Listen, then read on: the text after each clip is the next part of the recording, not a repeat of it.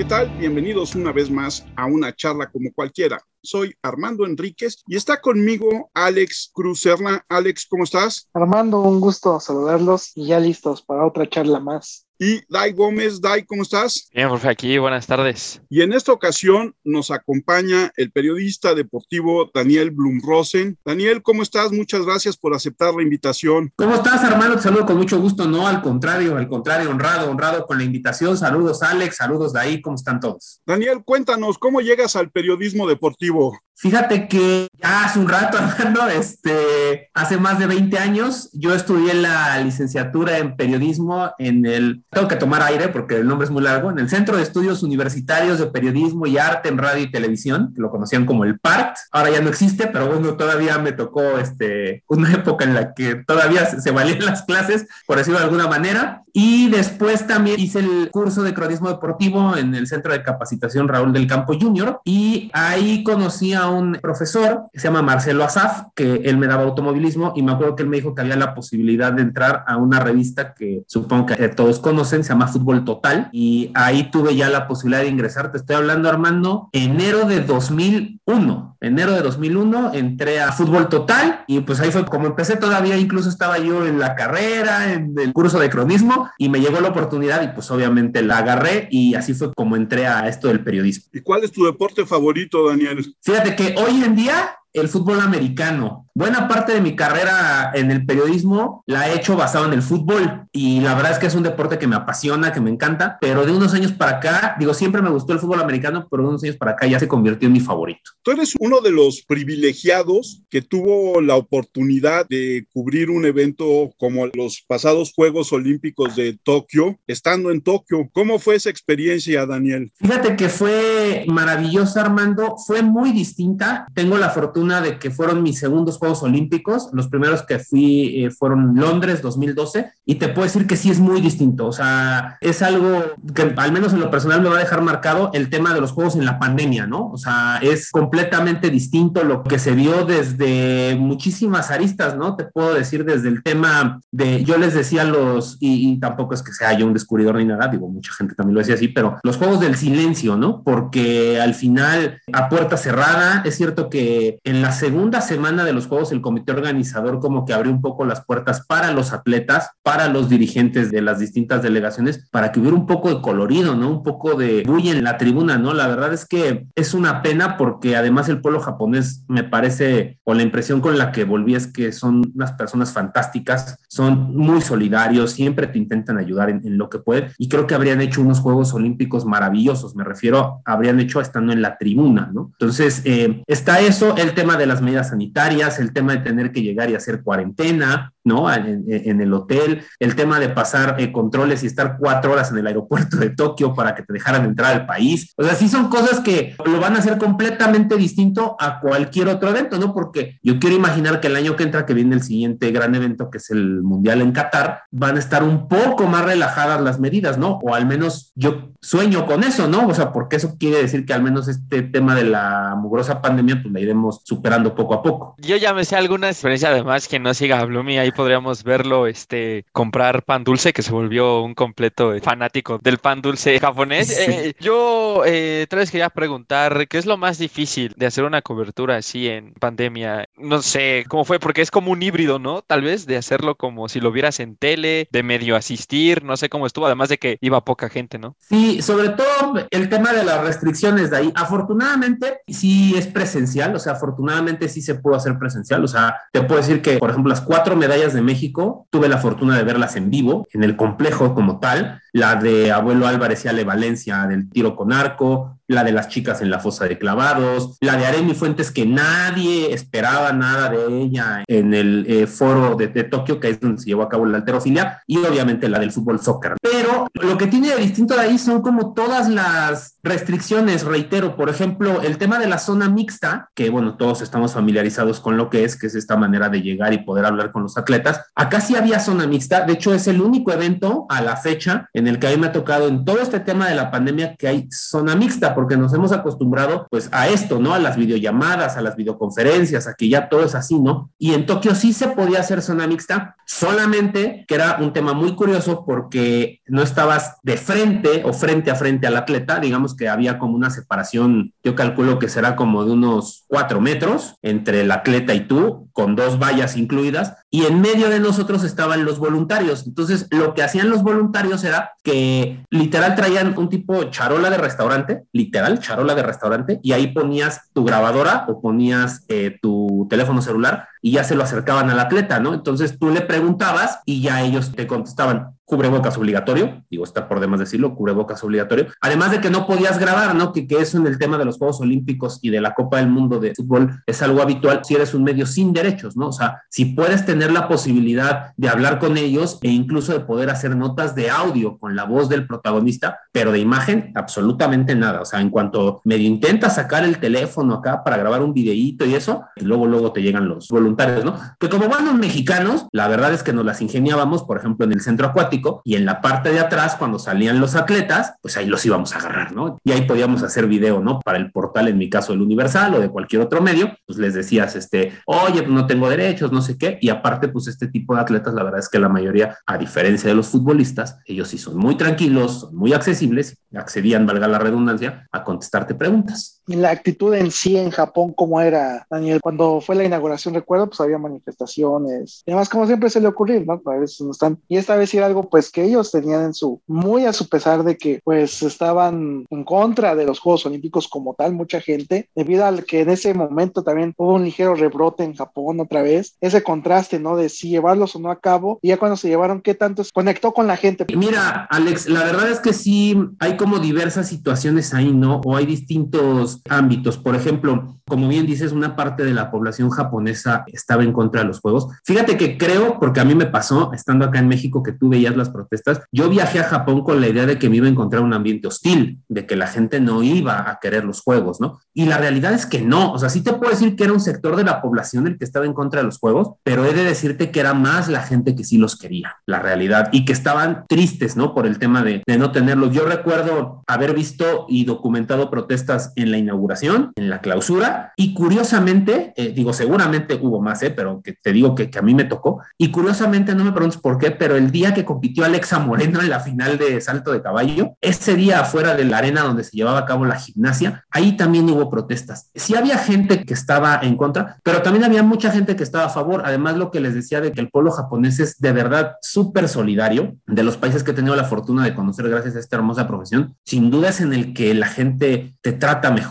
son, insisto, intentan ayudarte con todo. De hecho, el día que regresé, a mí me tocó en el hotel, me tocó en el taxi, me tocó en el aeropuerto, incluso japoneses que te decían así con todas sus letras, gracias por venir a mi país. También hay gente de ese tipo. Y en el tema de lo del rebrote, que ese es otro tema que es lo maravilloso que tiene este tipo de eventos, porque no solo te encuentras con cosas deportivas, hasta ya me enteré, o sea, sí llevaba de acá obviamente porque tienes que preparar una cobertura así, que solo el 20% de la población japonesa tiene su dosis completa de, de vacuna contra el COVID-19. Te llama la atención y, y dices, ¿de verdad en Japón solo el 20%? O sea, es un país de primer mundo con tanta tecnología, con tanta innovación. ¿Por qué tan poca vacuna, no? Ya cuando estás allá y le preguntas, ellos tienen un punto, ¿eh? Todos los japoneses lo que nos decían era que ellos creen que estas vacunas están precipitadas, que ellos desde su perspectiva, una vacuna para tener una buena efectividad debe tener un tiempo de desarrollo aproximado de cuatro años. Entonces, muchos japoneses no se vacunan porque no creen en estas vacunas. No es porque sean antivacunas o porque a lo mejor al gobierno japonés se le haya descontrolado el tema, sino porque uno de cada cinco nada más está vacunado, ¿no? Entonces, ellos te dicen, la verdad es que no creo. De hecho, me acuerdo mucho una voluntaria me decía, ¿tú crees que los japoneses no estamos desarrollando una vacuna? Por supuesto que la estamos desarrollando, pero nosotros la estamos desarrollando con tiempo, la estamos desarrollando que realmente tenga todo el estudio, que se hagan las pruebas antes de sacarla al mercado y antes de ofrecerse a la, Organización Mundial de la Salud. Y por eso realmente es que no nos queremos vacunar, porque creemos que estas, la que me digas, porque están muy eh, conscientes, ¿eh? porque me acuerdo que me dijo la Pfizer, la CanSino, la Johnson, la Astra, ¿Tú crees que no sabemos que existen? Por supuesto, y por supuesto que nuestro país tiene la posibilidad de traerla o, insisto, de generar la nuestra, ¿no? Pero no creemos en que en este momento todavía estén lo suficientemente desarrolladas, ¿no? Y la verdad es que te deja pensando, Alex, ¿no? O sea, tienen un punto los japoneses, ¿no? Entonces, es un tema que ellos han decidido así y que eso sí, obviamente, pues ha generado que de repente haya picos de la pandemia. Un punto, como tú dices, que además, pues esto se refuerza con el hecho de que ellos son un archipiélago, entonces el control de entradas y salidas al país es mucho mayor, ¿no? Claro, es increíble, Armando, o sea, la manera en la que ellos pueden controlar la entrada y la salida, de hecho, es la primera vez, por obvias razones, yo sé que suena a lo mejor un poco absurdo, pero esta circunstancia también te hace vivir eso, ¿no? O sea, a mí es la primera vez que me toca llegar a un país, insisto, por obvias razones,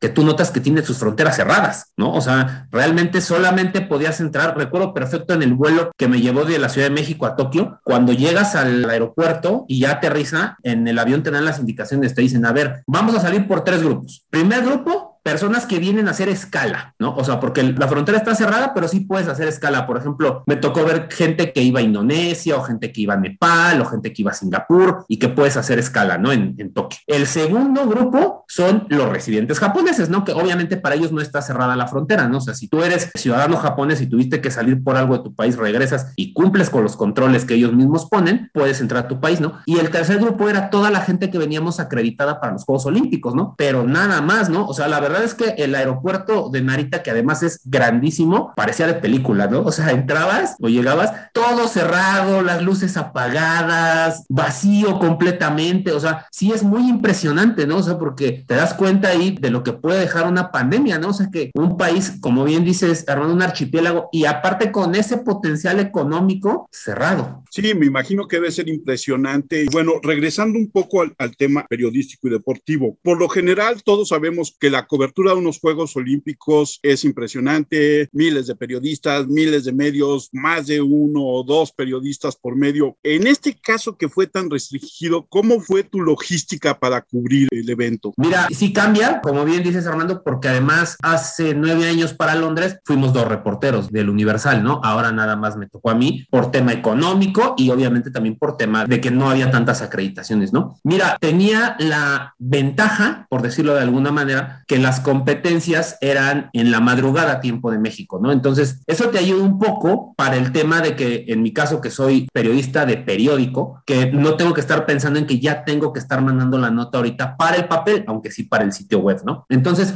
¿qué es lo que decides? Lo primero que tienes que, o en mi caso, lo primero que tienes que hacer es, desde que vas, elaborar tu agenda, ¿no? O sea, ¿qué voy a cubrir cada día? Al menos un esbozo, ¿no? Yo sé que algunas situaciones pueden cambiar, perdón, algunas cosas pueden saltar. ¿A qué le das prioridad? Siempre a los atletas mexicanos, ¿no? O sea, más allá de que te gusta obviamente ver, no sé, a Simón Biles, que era quizá ahora uno de los principales atractivos, o a los nadadores, o ver al Dream Team, ¿no? De básquetbol, la realidad es que tu prioridad son los atletas mexicanos, ¿no? Y después de ahí, ya cuando ves a los atletas mexicanos, Armando, después tienes, con todo respeto, tienes que descartar, ¿no? O sea, no te va a dar, no te van a dar los tiempos, las circunstancias para cubrir a todos, ¿no? Aunque sean los Juegos Olímpicos y no haya tantos atletas mexicanos como en panamericanos o centroamericanos, pero no te va a dar tiempo de cubrir a todos. Entonces, debes decidir, ¿no? O sea, por ejemplo, ¿qué atletas quiero ver? Ah, no, pues voy a ver a los de tiro con arco, por ejemplo, a los de clavados, con todo respeto, por encima a lo mejor de los de ciclismo, ¿no? O a lo mejor por encima de los de voleibol de playa, ¿no? Que aunque es muy espectacular y está padre, sabes que le tienes que dar prioridad a ellos, ¿no? O tienes que darle prioridad a la selección de fútbol, ¿no? En algún momento, porque vende, porque es más mediática, porque vas a tener mayor exposición, ¿no?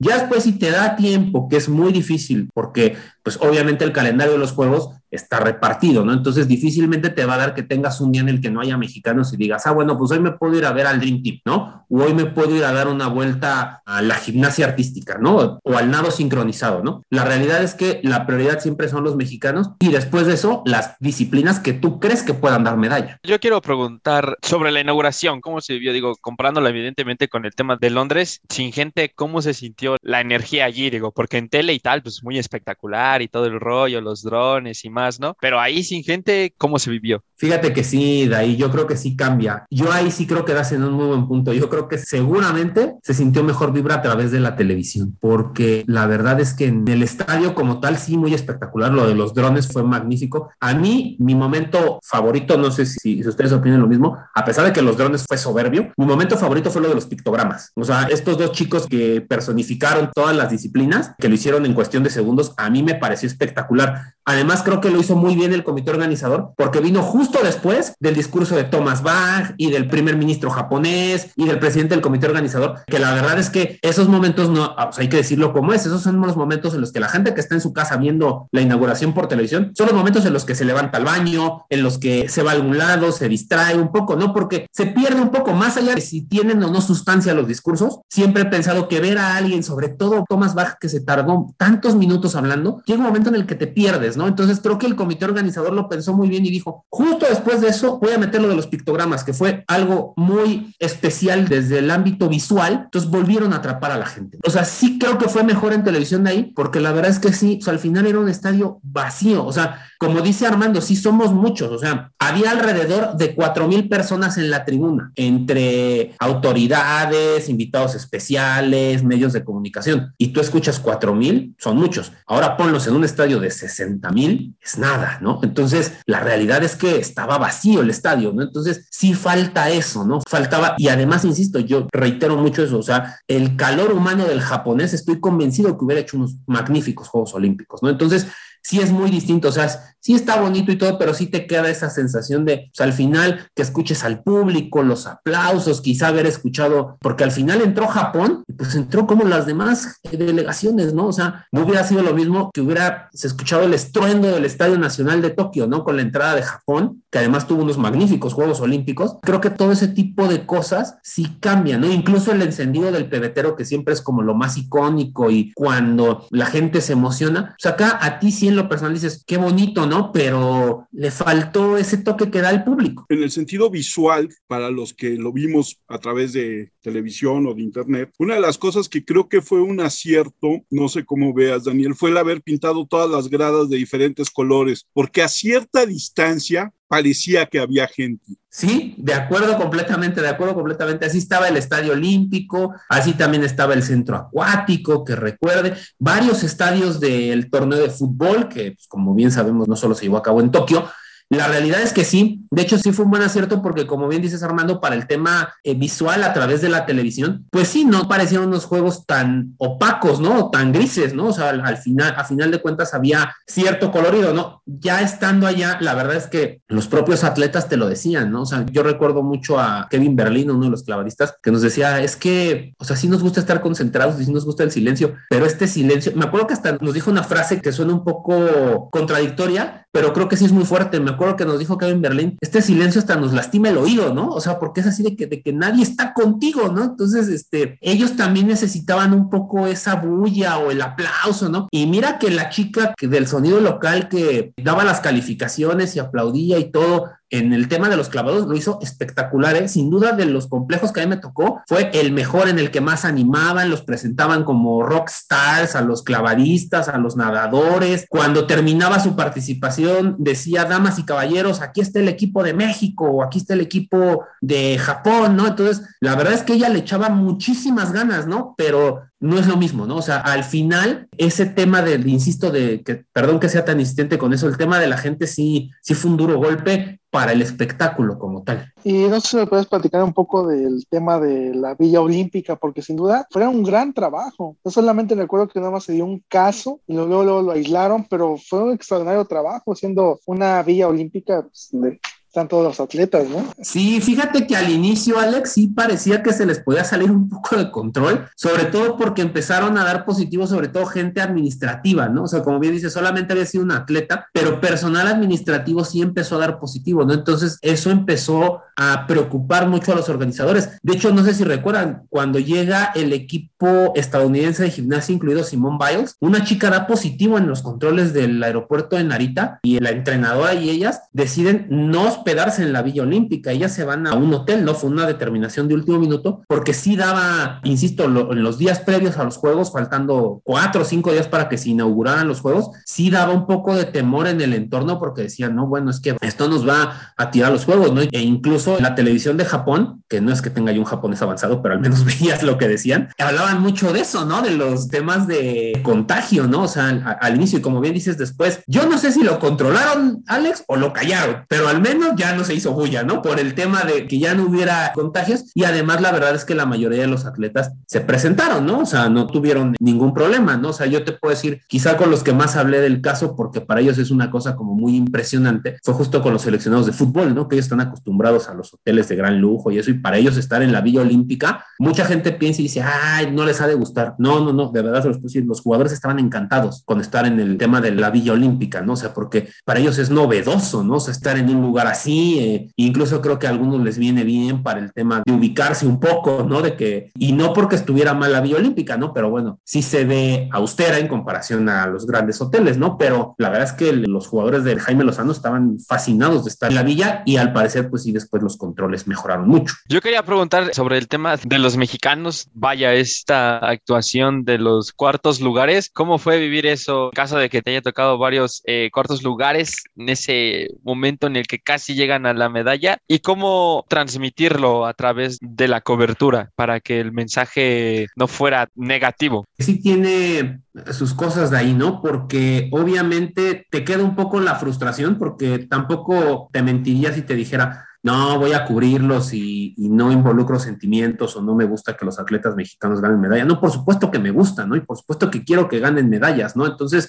sí te queda un poco la frustración, ¿no? De que no ganan la medalla, pero también aprendes a ver el vaso desde otra óptica, ¿no? O sea, ¿me explico? O sea, son los cuartos mejores del mundo, ¿no? O sea, o sea, ¿quién o cuántos mexicanos pueden decir en el ámbito que quieras que son los cuartos mejores en el mundo comprobado, medido, ¿no? O sea, a final de cuentas esto es mediante una prueba, ¿no? Y quizá el mayor ejemplo es Alexa Moreno, ¿no? O sea, que al final ya había hecho historia al estar en la final de salto de caballo. Es cierto que ya lo había hecho Denise López en, en Sydney 2000, pero bueno, lo hace Alexa y termina en el cuarto lugar. Y de hecho, tú la veías en la zona mixta y ella estaba súper contenta, ¿no? O sea, y yo sé que quien escucha esto va a decir, ay, no, es que fomentan la mediocridad y mediocres, que cómo puede estar contento con el cuarto lugar. A ver, la chica está en una disciplina que le falta mucho impulso en México, que después han salido muchísimas situaciones de que no tienen el suficiente equipo, no tienen buenas instalaciones, no tienen el apoyo necesario y aún así es muy loable, ¿no? Entonces, tú la veías y ella estaba contenta, ¿no? Si te decía, pues sí estoy triste porque fueron unas centésimas, ¿no? Las que me separaron de la medalla olímpica, pero al final el cuarto lugar, y yo también creo eh, de ahí que hay de cuartos lugares a cuartos lugares, ¿no? O sea, por ejemplo, el cuarto lugar de Alexa, muy loable. El cuarto lugar de las chicas de softball, pese a todo lo que pasó alrededor, me parece que es loable, ¿no? O sea, al final no arrancaron bien, pero se meten ahí a la pelea. Es cierto que, por ejemplo, ahí te queda y te da el coraje un poco que en el clasificatorio a los Juegos, este mismo equipo le ganó a Canadá. Y resulta que en Tokio vas y enfrentas dos veces a Canadá en el round robin y en el partido por el bronce y los dos los pierdes. Ese tema sí da coraje, ¿no? Pero, por ejemplo, insisto, hay de cuartos lugares. El chico de, de rifle, que ahorita les cuento algo de lo que pasó con ese chavo, pero ellos es muy loable. Ahora, por ejemplo, el cuarto lugar de Yael Castillo, ese de verdad no tiene perdón de Dios, por decirlo de alguna manera, ¿no? O sea, ellos necesitaban hacer un clavado normal, decente, para llevarse el bronce. Y está con un chavito que está debutando en juegos, que está apenas ahí eh, presentándose, y resulta que Yael, el de toda la experiencia del mundo, es el que se equivoca, ¿no? O sea, se equivoca en el clavado, ¿no? Entonces, ese cuarto lugar, por ejemplo, si es que dices, no, bueno, o sea, porque ellos tenían el bronce, ¿no? O sea, ellos, después de que se había equivocado la pareja alemana, tú decías, ellos con que lo hagan bien, van a tener el bronce. Y resulta que no lo tuvieron. Entonces, ese tipo de cosas son la verdad las que de repente dan coraje, ¿no? Pero ¿cómo tienes que reflejarlo en la cobertura ahí? Poniendo que es el cuarto lugar y con argumentos, sí puedes decir es un lugar aceptable o no lo es, pero con argumentos, no solo porque te caiga bien o mal algún atleta, ¿no? O sea, sino realmente con argumentos. ¿Y qué nos ibas a contar del chico de tiro, del chico de tiro, fíjate que fue algo muy, muy curioso, Armando, porque resulta que nadie, es de esas cosas que lo que yo te decía de la programación y de que tienes que preparar tu agenda, y nadie estaba con él, nadie. Pero cuando te digo nadie, es nadie de la prensa mexicana, o sea, ni siquiera estaba eh, si no mal recuerdo, ni siquiera estaba Azteca, ni siquiera estaba Televisa, o sea, y es muy curioso porque cuando empiezas a seguir en la aplicación de los juegos y ves que va avanzando y ves que se va metiendo y ves que ya está en la pelea por las medallas y sobre todo lo más frustrante, ves que no te va a dar tiempo de llegar desde donde estás, ves que no te va a dar tiempo de llegar a la fosa, dices, en la torre, ¿no? O sea, si aquí cae la medalla, se nos va a armar, ¿no? O sea, porque obviamente a mi jefe, al jefe de la gente que fue de Azteca, de Televisa, de Milenio, de Radio Centro, de donde fueran, a la gente que fue, pues a ellos no les iba a importar, ellos te iban a decir, oye, a ver, o sea, necesito las declaraciones, ¿no? O sea, necesito una foto, aunque sea, ¿no? Del chico en el podio, ¿no? Entonces, sí se vuelve, la verdad, muy estresante, ¿no? Obviamente jamás, lo quiero dejar en claro, jamás pasa por mi cabeza, porque se puede llegar a prestar a, a otras cosas, jamás pasa por mi cabeza el deseo de, ojalá no la gane, jamás, jamás, ¿no? O sea, porque se puede llegar a pensar, ¿no? O sea, no, no, no, jamás, ¿no? Dices, híjole, pues ya si la gana, pues ya a ver cómo me repongo, ¿no? ¿Cómo le hago? Pero la realidad es que sí, se vuelve muy estresante, ¿no? Igual nos pasó con una chica, con Dani Gagiola, nos pasó también en el ciclismo. Ella se empezó a meter ya a la ronda de semifinales, que no es como en otros deportes que no son cuatro, sino son realmente como grupos semifinales, pero ya está metida en la pelea por las medallas, ¿no? Y el velódromo estaba a tres horas de Tokio, ¿no? Y entonces fue igual, así me acuerdo que estábamos todos en la fosa de clavados y preguntando, oye, ¿tienes alguien? Oye, ¿fue algún compañero? Oye, ¿fue alguien? Nadie estaba con Dani Gagiola tampoco, ¿no? Entonces,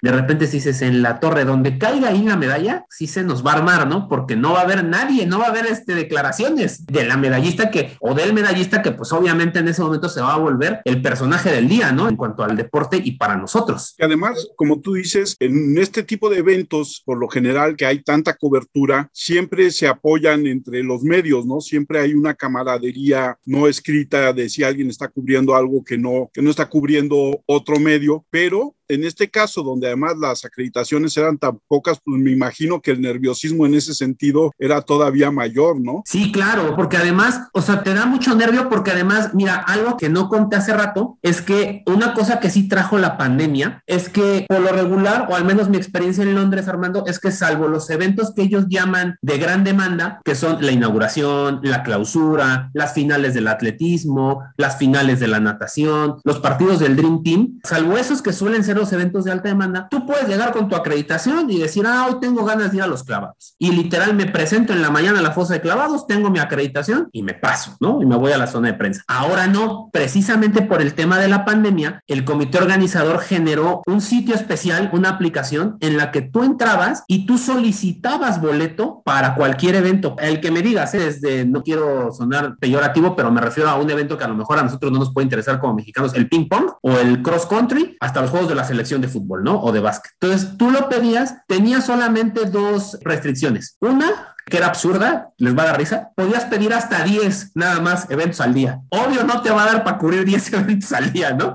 Pero bueno, eh, los japoneses así le hicieron, decían, tú pide 10, ya 11 ya no te dejo, ¿no? O sea, la verdad es que a duras penas te da para cubrir 4, ¿no? Y eso te diré. Y la segunda es que tenías hasta las 4 de la tarde, tiempo local del día anterior para solicitar el boleto del evento. Entonces, eso también era porque al final era no solo es, no hay nadie. Si ahorita llego al velódromo o si ahorita llego a la fosa, pues no me van a dejar entrar porque ni siquiera solicité yo el boleto, ¿no? O sea, no había manera, ¿no? Entonces, eso sí es quizá el mayor estrés, ¿no? O sea, que se te vaya, ¿no? O por ejemplo, lo que yo les decía, a varios compañeros les pasó, el día que gana Aremi Fuentes la medalla de bronce, ese día me acuerdo perfecto, en la mañana fuimos al tiro con arco, a las eliminatorias femeniles, les estoy hablando tipo 11 de la mañana. Luego a las 3 de la tarde, no, a las 2 de la tarde fuimos a los clavados, a una final, que lamentablemente no se ganó medalla. Y después, casi a las 6 de la tarde, fue la final del salto de caballo de Alexa Moreno, que ahí sí estábamos todos, ¿no? Todos, todos. Y además me acuerdo que la gente del Comité Olímpico Mexicano nos dieron boletos, porque sí siguieron existiendo eventos de alta demanda, pero vía la jefatura de prensa de los distintos comités olímpicos nacionales te entregaban boletos. Entonces nos dieron para Alexa porque sí era un evento de alta demanda, porque técnicamente en esa final, como todos sabemos, iba a estar Simone Biles, ¿no? O sea, al final ya sabemos lo que pasó con ella y me acuerdo que estuvo en las gradas, pero no, no compitió, ¿no?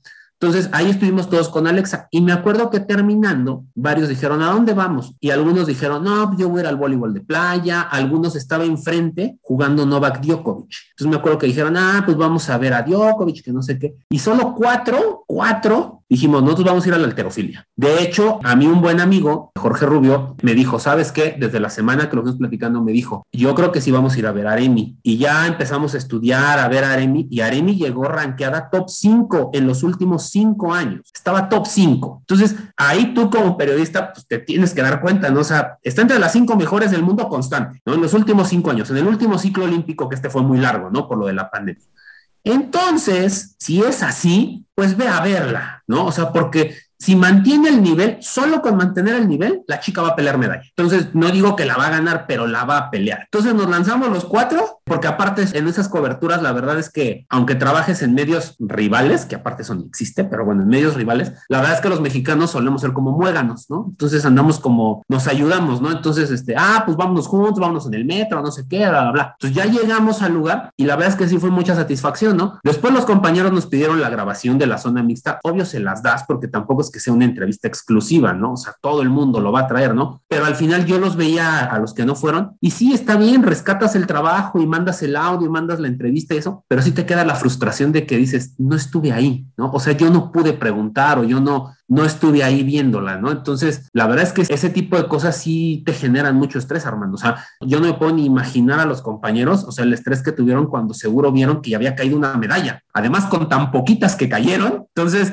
cuando caía una decías, no, tengo que estar ahí, ¿no? ¿Cómo viste esos juegos? ¿Crees que se rejuveneció más allá de la pandemia y es el alma de los juegos? Porque tú platicaste esto de la fosa y también en los 100 metros planos, tanto femenil como varonil, fue una presentación extraordinaria, ¿no? Iluminaban todo el tartán, pusieron los nombres en cada, no sé cómo se llama, el, donde salen, pues. En cada carril. En cada carril, ajá, exacto. Estuvo iluminado además, que eso le ayuda, ¿no? Sin duda a rejuvenecer ese tipo para que los jóvenes también se acerquen. Digo, en París va a haber deportes todavía poco más que involucran a, a chavos y eso, ¿no? Ya hubo aquí skateboard ¿no? Sí, fíjate que sí, el tema acá, por ejemplo, lo que dices del skateboarding ayudó mucho y además el tema de, como dices tú, o sea, intentar cómo acercar a los jóvenes, ¿no? Porque además, mira, pasó algo que me acuerdo que platicábamos mucho en Tokio. Estos juegos, además de tener en contra el tema de la pandemia, el tema de que no había gente, el tema del miedo por los contagios, el tema de las restricciones, tuvieron en contra que fueron los primeros juegos de la época post-Bolt y post-Phelps, ¿no? Que durante varios juegos fueron las dos caras de los juegos, ¿no? O sea, hay que decirlo, Usain Bolt y Michael Phelps cargaban con los juegos porque además son las dos disciplinas más importantes, ¿no? Tan son las más importantes que lo sabemos, ¿no? La primera semana siempre es la natación y la segunda semana es el atletismo, ¿no? Entonces cada uno era como la cara de los juegos. Entonces, la verdad es que antes de los juegos, eh, Alex, decías, ¿quién va a ser el rostro de los juegos? Simon Biles, no hay duda, porque además creo que el tercer deporte más popular después de la natación y el atletismo es la gimnasia, ¿no? Más allá de lo que nos pueda gustar a cada uno, en cuanto a, lo que suele ver la gente en mayor número, ¿no? Y de repente pasa lo que pasa con Simone Biles, ¿no? Entonces, de repente así de la nada los juegos se quedaron sin un rostro tan fuerte, ¿no? Es cierto que Tom Daly pudo tomar ese lugar, porque aparte se volvió muy carismático, el clavadista británico, por lo que hacía, por sus buenas actuaciones, porque fue el único que le plantó cara a los chinos, porque además se convirtió, lo sabemos, en una bandera del tema de la diversidad, que también eso le ayudó mucho a estos juegos, ¿no? De Tom Daly porque se volvió icónico el tema de que apareciera tejiendo en las tribunas mientras estaban sus demás compañeros en competencia, ¿no? Pero no tenía la fuerza mediática, la fuerza de Simone Biles, ¿no? Entonces, al final de repente los juegos fue como de, me quedé sin, ¿qué hago? Pues intento atraer a los jóvenes, ¿no? O sea, intento seducirlos de otra manera, como bien dices tú, con el colorido, con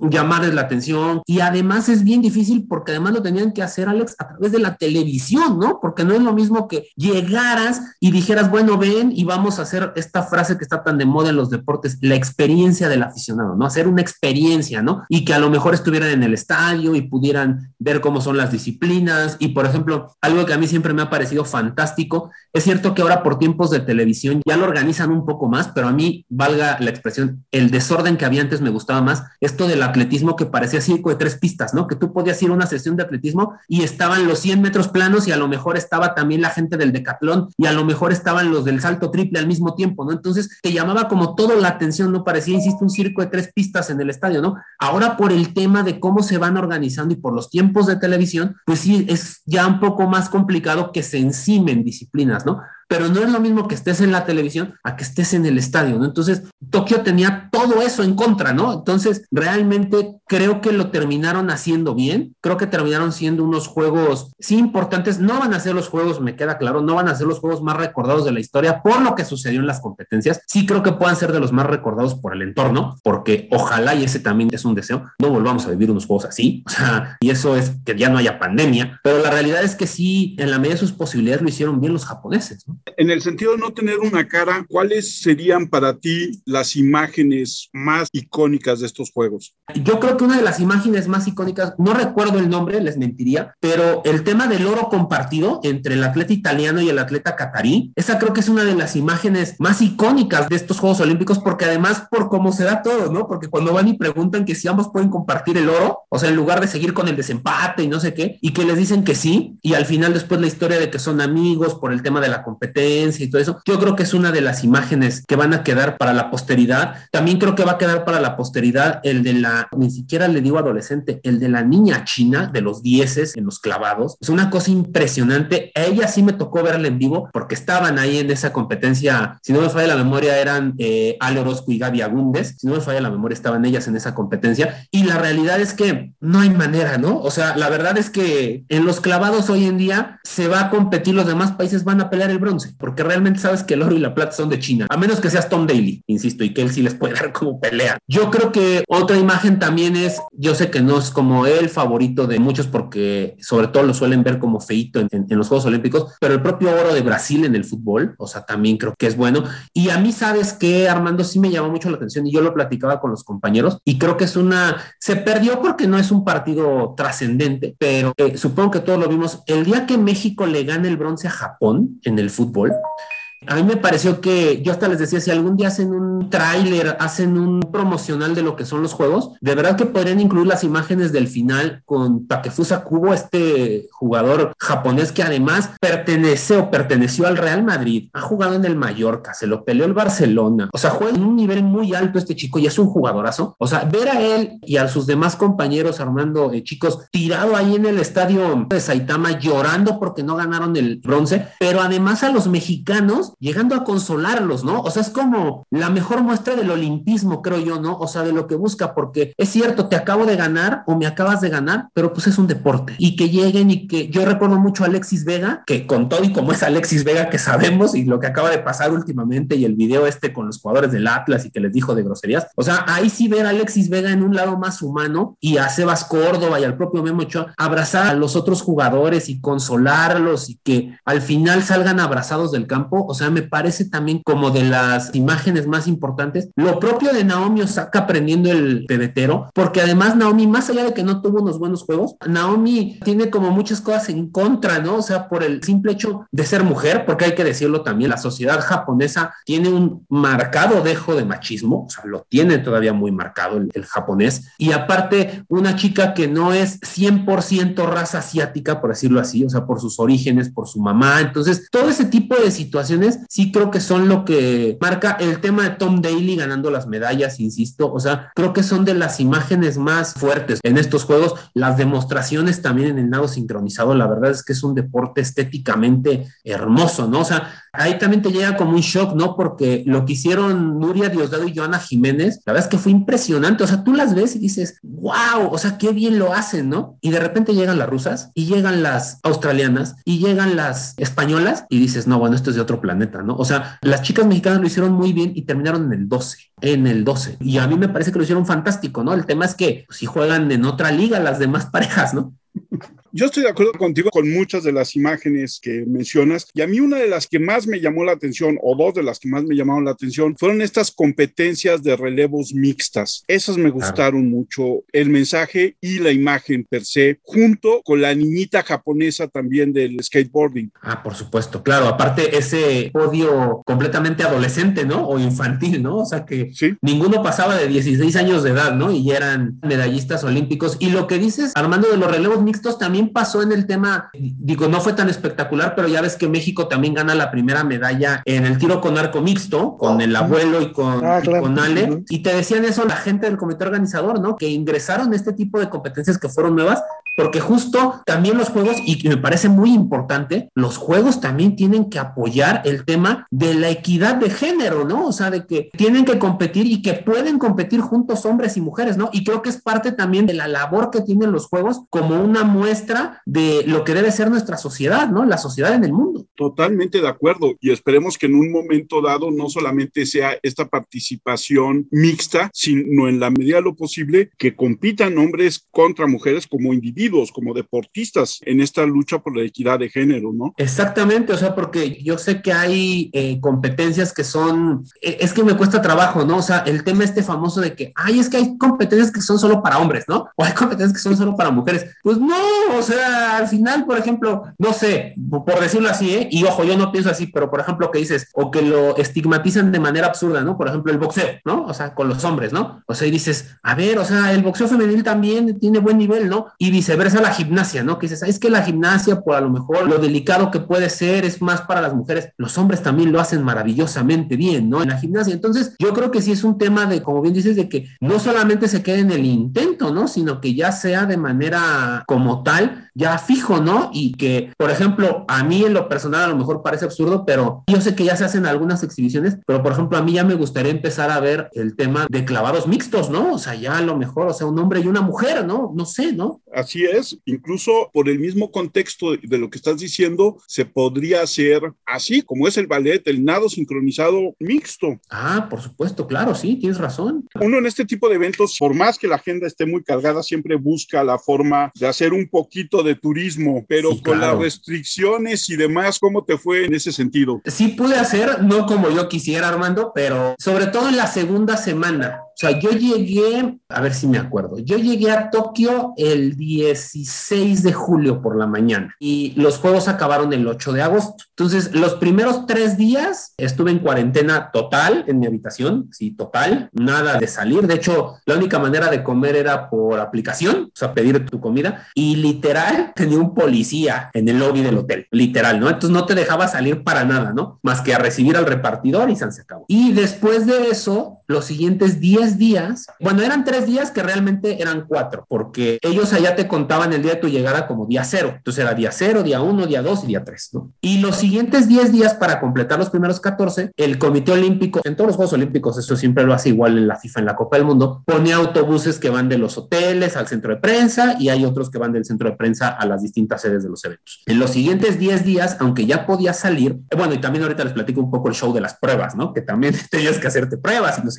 pero bueno, solamente en esos 10 días podías ocupar el autobús oficial del Comité Olímpico y solamente era hotel, centro de prensa, sede de evento, hotel, o sea, algo así, no podías como andar en la calle porque seguías con el policía en la puerta del hotel. Ya después, cuando cambió, ya cuando pasabas estos días y comprobabas vía tus pruebas que afortunadamente no tienes COVID, entonces ya podías salir. De hecho, el comité organizador te obsequiaba una tarjeta de metro y con crédito ilimitado que vencía el 12 de agosto. O sea, los juegos acababan el 8 y lo que te podías regresar 9, 10, 11, ¿no? Más o menos, que a mí me tocó regresarme el 9, luego, luego. Entonces, ahí solamente fue cuando pude hacer un poco de turismo armando. Fui a la Tokyo Tower, fui a algunos templos budistas que sí son espectaculares.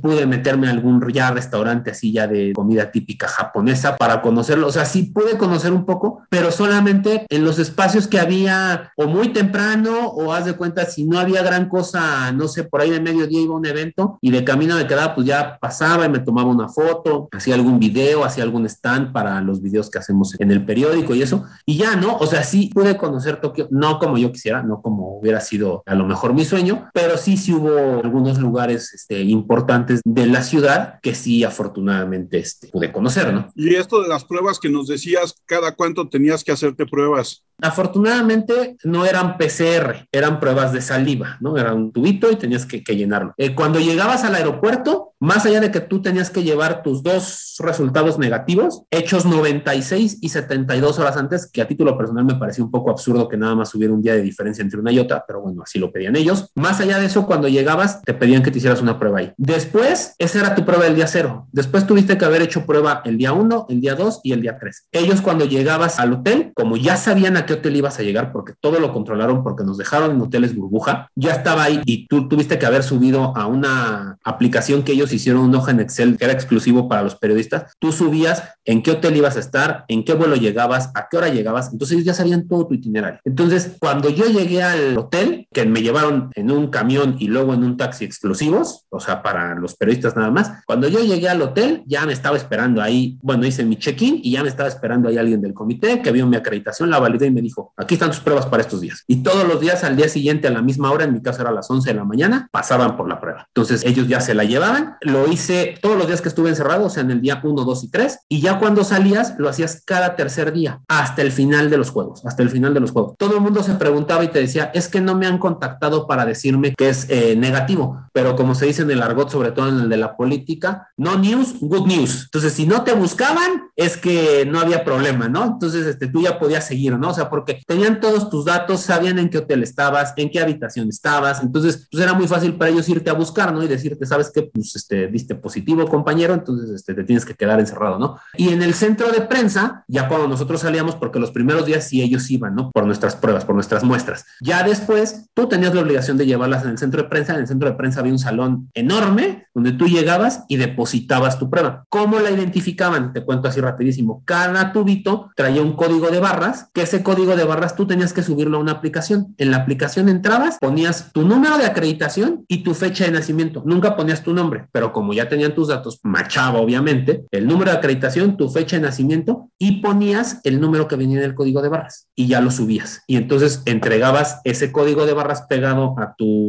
muestra y la entregabas y ya obviamente ellos en el sistema pues, les hacía clic más allá de lo padre y eso, ¿tú cuál calificarías casi el fracaso que hubo en Tokio en 2020? ¿Es que fracasaron en algo también? Bueno, la delegación mexicana. Ah, la delegación mexicana, claro que sí, Alex, y no tengo la más remota duda, el taekwondo. El taekwondo fue el gran fracaso de México en los Juegos Olímpicos. Desde que es deporte olímpico que fue en Sydney 2000, siempre, siempre había dado medallas. Y bueno, pues ahora, sobre todo el tema de Briseida Costa, ¿no? Que llegaba con grandes credenciales, había eliminado a María del Rosario Espinosa en el clasificatorio y quedarse fuera en la primera ronda, sin duda. O sea, no cabe duda que el taekwondo fue el gran fracaso. Yo también le pongo quizá por ahí un poco a los clavados, porque al final era la primera vez que se iba con una selección completa, 12 de 12 cupos. O sea, en los 12 eventos hubo representación mexicana, eso nunca había ocurrido antes. Y al final es cierto que se consiguen tres cuartos lugares, pero solo se trajo una medalla de bronce, ¿no? Entonces, esos creo que son los fracasos del deporte mexicano en los Juegos. Y en el tema como global en la organización, pues yo solamente le veo como fracaso, aunque no, no depende tanto de ellos, pero sí el tema de que no se pudieron abrir a su, a su gente, ¿no? O sea, insisto con esto, ya sé que he hablado mucho de esto, pero el tema de no poder hacer como los juegos más cercanos a la gente, al pueblo japonés, creo que si pudiera decir que es un fracaso, pondría quizá eso. Daniel, ha sido un placer platicar contigo. No, hombre, al contrario. Yo te agradezco muchísimo el que hayas aceptado la invitación. Esperemos que no sea la única vez. Podemos hablar de muchas otras cosas que tú conoces muy bien, como el fútbol americano, o incluso seguir redondeando en esto de... Yo creo que uno de los grandes temas que siempre se quedan en la mesa es si la CONADE apoyó suficientemente a los mexicanos y ya estas particularidades extrañas que se dan a lo largo de cada ciclo político.